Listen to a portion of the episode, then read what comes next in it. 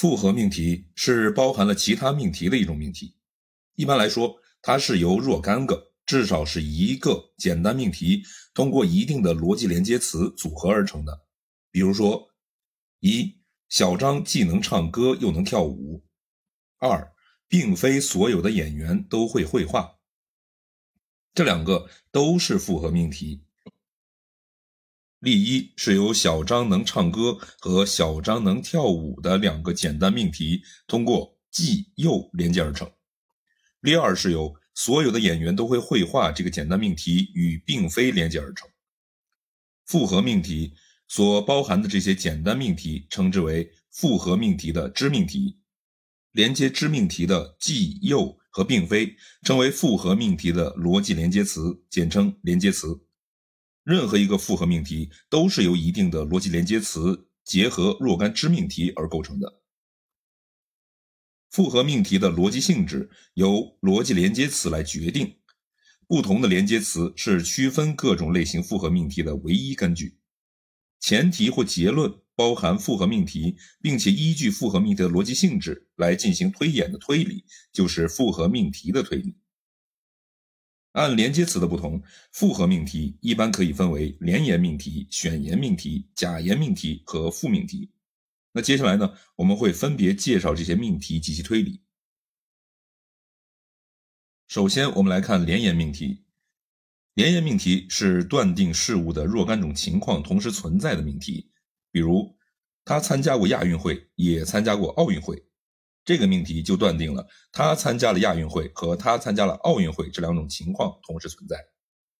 连言命题所包含的支命题称为连言支。在现代汉语中，表达连言命题逻辑连接词的通常有和、既、又、不但、而且、一方面、另一方面、虽然、但是等等这些。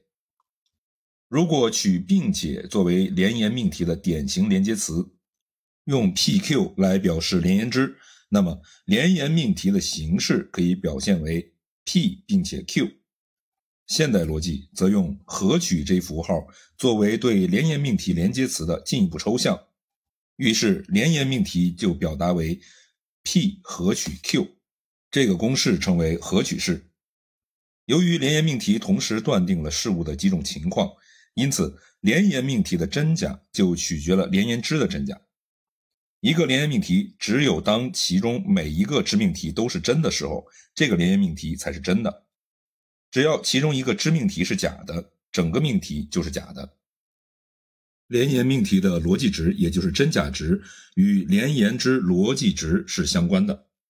这种反映复合命题与其支命题之间真假关系的图表呢，我们称为真值表。从真值表呢，我们可以获取到。一个复合命题的真假是由它所包含的知命题的真假来决定的。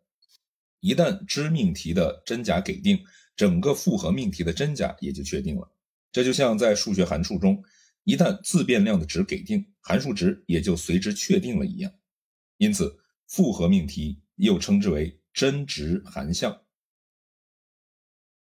从以上连言命题的真值表，我们可以得出，一个连言命题为真。当且仅当所有连言之为真，只要有一个连言之为假，整个连言命题变为假。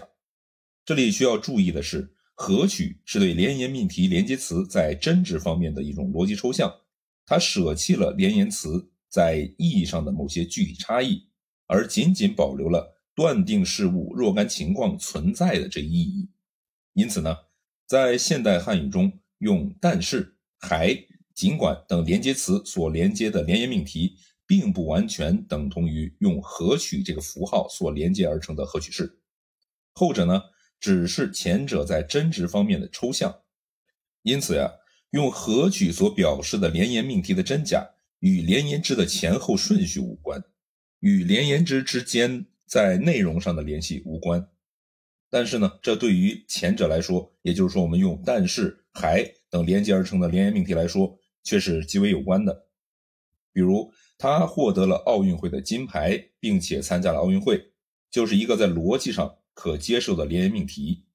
但是呢，在日常思维当中来说却是不恰当的，因为他的两个支命题在意义上前后顺序被颠倒了。同样，他参加了亚运会，并且血是白的，在逻辑上可以为真，因为啊，对于联言命题来说，在真值方面的唯一要求就是看它所有联言之是否为真，而上述两个知命题都分别为真，虽然他们在两者没有意义上的连接，但是呢，就日常思维而言，这样的联言命题是没有意义的。那什么是联言推理呢？前提或者结论是联言命题，并且依据联言命题的逻辑性质来进行推演的推理，就是联言推理。由于一个联言推理为真，当且仅当所有的联言之为真，这样呢，联言推理就有了两种形式。第一种是分解式，这是根据一个联言命题为真而推出其各联言之为真。例如呀。某同志曾有如下议论：既然大家都认为老王同志既有优点又有缺点的看法是正确的，那么我说老王同志是有缺点的，这又有什么不对呢？某同志的这个议论呀，实际上就是运用了一种联言推理，那就是老王同志既有优点又有缺点，所以老王同志是有缺点的。那第二种呢是组合式，这个呀是根据一个联言命题的各个联言之为真而推出该联言命题为真。比如说，有人说呀，在社会主义建设时期，不仅工人和农民是社会主义建设的依靠力量，而且知识分子也是社会主义建设的依靠力量，所以工人、农民和知识分子都是社会主义建设的依靠力量。那这个呢，也是一个联言推理，也就是工人是社会主义建设的依靠力量，农民是社会主义建设的依靠力量，知识分子也是社会主义建设的依靠力量，所以工人、农民和知识分子都是社会主义建设的依靠力量。那由于联言推理比较简单，因此呢，往往是被人们忽视的。其实呀，它在人们的实际思维中却是经常要用到的。同时呢，联言推理还常常和假言推理或者选言推理结合，构成许多复杂的推理。因此呢，要分析这些复杂的推理，也必须对联言推理有正确的认识。